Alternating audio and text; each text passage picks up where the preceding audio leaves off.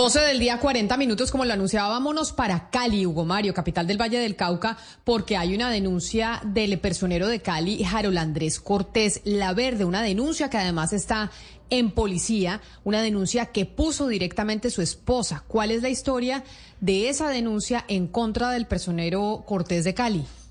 Camila, pues eh, diferentes organizaciones eh, de mujeres de la ciudad, algunas concejalas de Cali también, le han venido pidiendo al personero Harold Cortés que responda ante las autoridades competentes por presuntamente haber agredido físicamente a su esposa. La policía fue informada por la esposa del funcionario de un supuesto caso de maltrato.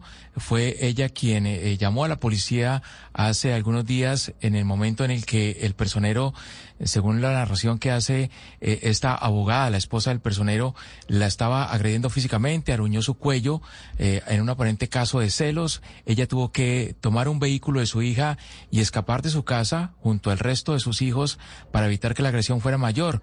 La esposa del personero fue con la policía hasta el comando de la institución en la ciudad de Cali. Allí eh, relató los hechos ante esta autoridad, pero luego cuando la policía la acompañó a interponer la denuncia ante la fiscalía, ella desistió de denunciar a su esposo ante el ente investigador, pero eso sí, la policía Camila dejó constancia de lo sucedido. Y este hecho obviamente ha generado revuelo en la capital del Valle del Cauca, muchas personas pidiéndole al personero Harold Cortés que eh, obviamente primero de ejemplo, porque es quien debe velar por los derechos ciudadanos eh, como representante del Ministerio Público en la ciudad. Y también obviamente que responda por lo sucedido. La Fiscalía se espera, Camila, que habrá una investigación de oficio, porque aunque la víctima no denunció el caso, esa entidad conoce ya de los hechos a través del informe de la Policía Nacional. Creo, eh, Camila y Claudia, que no es el primer escándalo por maltrato en el que se ve involucrado este personero en Tecali. Pues es que justamente, Hugo Mario, hay una comunicación fechada el 22 de agosto por Andrés Santamaría Garrido, quien fue personero de Cali, además quien también lideró la federación o la organización de personeros de Colombia hace unos años. Y, es una comunicación que le envía al actual personero de Cali, en la que tiene como referencia constancia de amenazas, intimidaciones y acciones de violencia contra, dice él, mi condición de homosexual y ciudadano colombiano, solicitud de protección de seguridad personal. Para que nos explique en qué consisten estas amenazas e intimidaciones, pues tenemos con nosotros a Andrés Santamaría, expersonero de Cali. Bienvenido a Mañanas Blue. Hola, muy buenos para todos. Un saludo a Blue Radio Bogotá y Cali. Eh, pues primero hay que, yo creo que contextualizar algo. Cali es una ciudad que ha tenido una confluencia en aumento de la violencia contra la mujer. Este año la ciudad tiene más de 19 mil casos de violencia intrafamiliar, más de 200 feminicidios.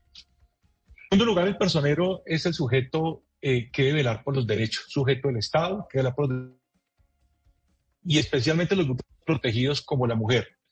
Yo le solicito eh, al personero de Cali que dé una respuesta, porque el silencio es inadmisible en un, un servidor público que tiene la obligación de proteger los derechos de los ciudadanos.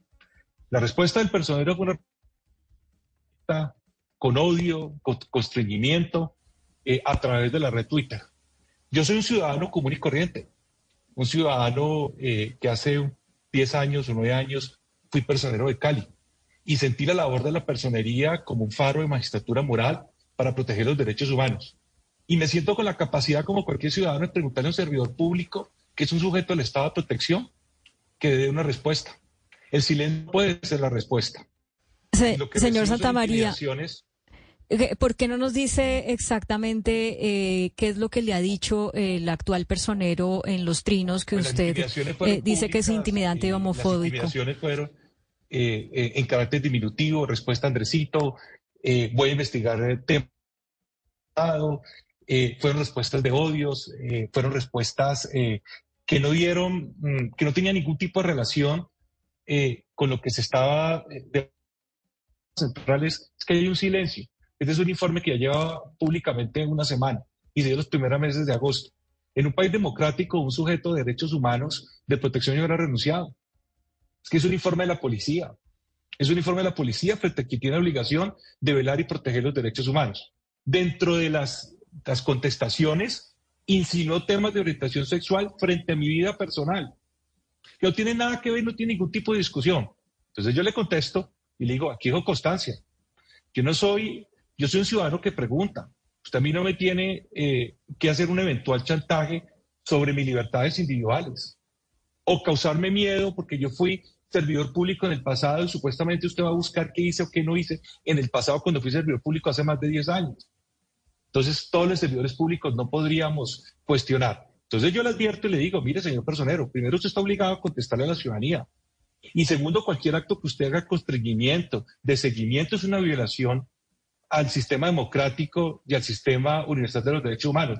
Recuerden ustedes este caso eh, eh, de la periodista eh, mexicana Orestegui que sacó unas denuncias sobre Felipe Calderón y el gobierno de Felipe Calderón de corrupción le armó todo un plan, todo un plan de evasión de impuestos. Luego la Corte sanciona al Estado mexicano, la, le rearcen y le reabren eh, su emisora de radio. Pues exactamente lo que quiere hacer el señor, constreñir, mandar mensajes amenazantes para que los ciudadanos como uno no puedan preguntarle. Y termino con esto. Mire, yo creo, yo creo que en una, un segundito, en una democracia un ciudadano, un servidor público, que es agente del Estado, no responde de esa forma en primer lugar. Pero segundo, frente a un informe policial, yo hubiera renunciado. Esto era suceder en un país europeo, en un país de desarrollo. Lo primero es que hubiera renunciado. Y como lo contaron ustedes al principio, hay antecedentes. Este no es el primer antecedente.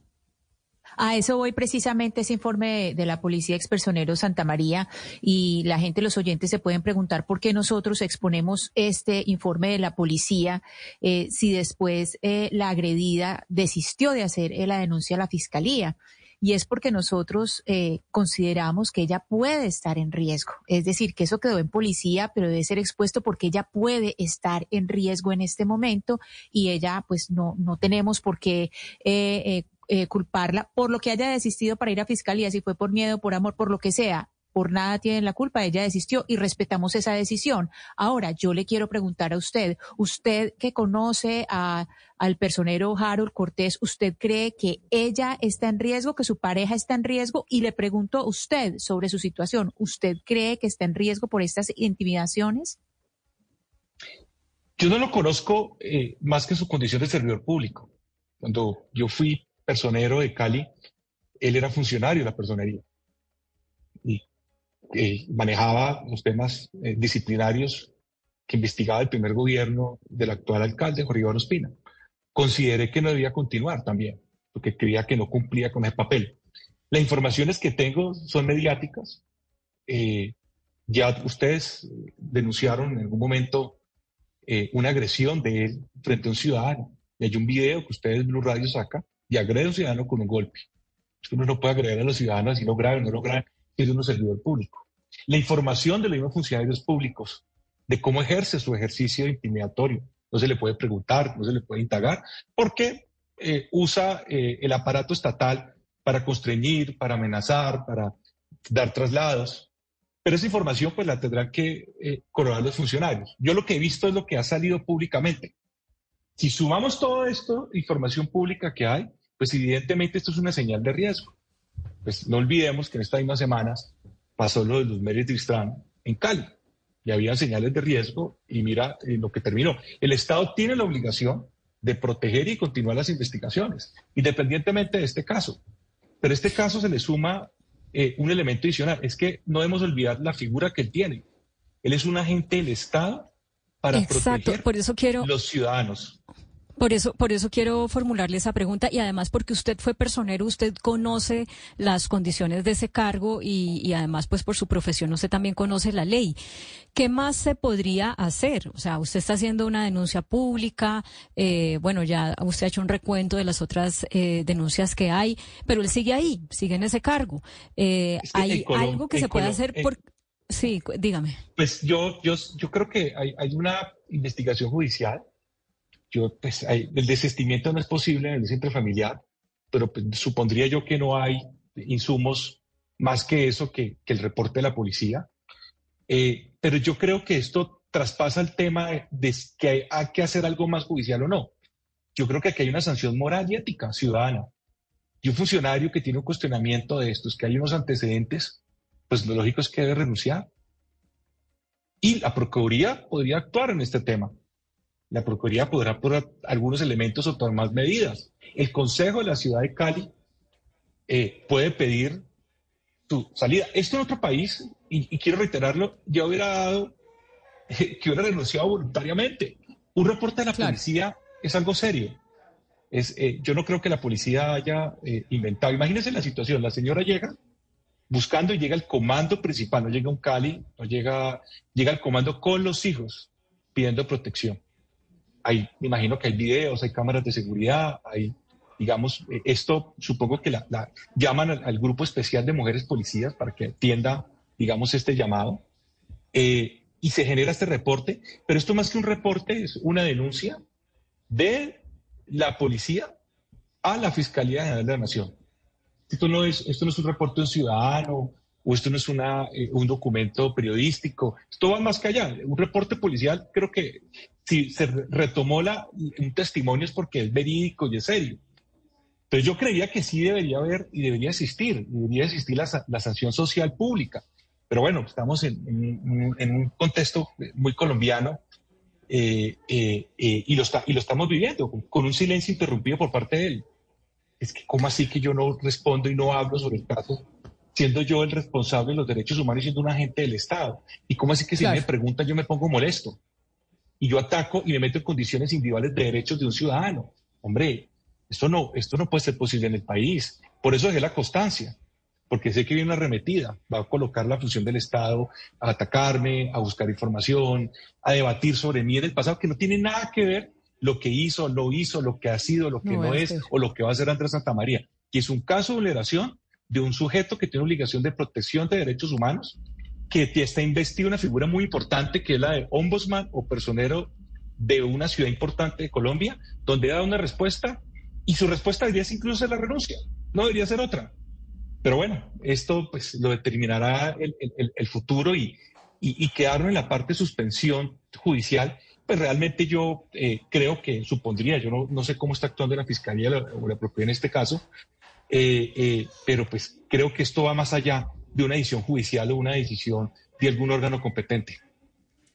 Pues expersonero de Cali y además presidente de la Federación de Personeros Andrés Santamaría, gracias por haber aceptado esta llamada, por estas declaraciones que claramente y este llamado que hace frente a la denuncia que puso eh, la esposa del, del, personero de Cali actualmente y como bien usted lo dice, de denuncias de maltrato intrafamiliar no se puede desistir. Por eso es importante esto que usted nos acaba de mencionar. Señor Santamaría, gracias por habernos atendido. Gracias, Camila. Un fuerte saludo para ti y para toda la mesa de trabajo.